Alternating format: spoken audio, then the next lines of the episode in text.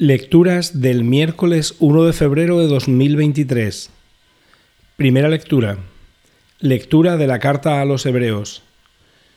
Hermanos, todavía no habéis llegado a la sangre en vuestra pelea contra el pecado, y habéis olvidado la exhortación paternal que os dieron. Hijo mío, no rechaces la corrección del Señor, ni te desanimes por su reprensión, porque el Señor reprende a los que ama y castiga a sus hijos preferidos. Soportáis la prueba para vuestra corrección, porque Dios os trata como a hijos, pues ¿qué padre no corrige a sus hijos? Ninguna corrección resulta agradable en el momento, sino que duele, pero luego produce fruto apacible de justicia a los ejercitados en ella. Por eso, fortaleced las manos débiles, robusteced las rodillas vacilantes, y caminad por una senda llana, Así el pie cojo no se retuerce, sino que se cura. Buscad la paz con todos y la santificación, sin la cual nadie verá al Señor. Procurad que nadie se quede sin la gracia de Dios, y que ninguna raíz amarga rebrote y haga daño, contaminando a muchos. Palabra de Dios. Salmo responsorial. La misericordia del Señor dura por siempre para aquellos que lo temen. La misericordia del Señor dura por siempre para aquellos que lo temen.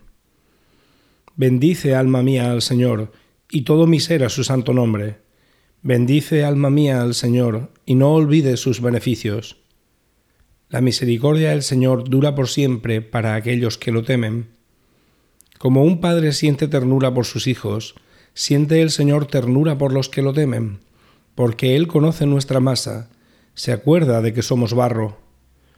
La misericordia del Señor dura por siempre para aquellos que lo temen.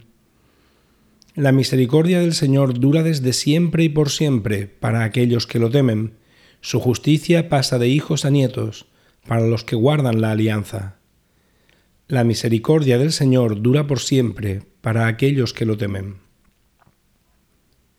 Evangelio. Lectura del Santo Evangelio según San Marcos. En aquel tiempo Jesús se dirigió a su ciudad y lo seguían sus discípulos. Cuando llegó el sábado, empezó a enseñar en la sinagoga. La multitud que lo oía se preguntaba asombrada, ¿De dónde saca todo eso? ¿Qué sabiduría es esa que le ha sido dada? ¿Y esos milagros que realizan sus manos? ¿No es este el carpintero, el hijo de María, hermano de Santiago y José y Judas y Simón? ¿Y sus hermanas? ¿No viven con nosotros aquí? Y se escandalizaban a cuenta de él. Les decía, no desprecian a un profeta más que en su tierra, entre sus parientes y en su casa.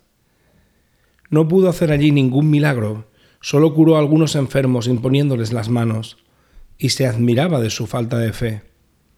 Y recorría los pueblos de alrededor enseñando. Palabra del Señor.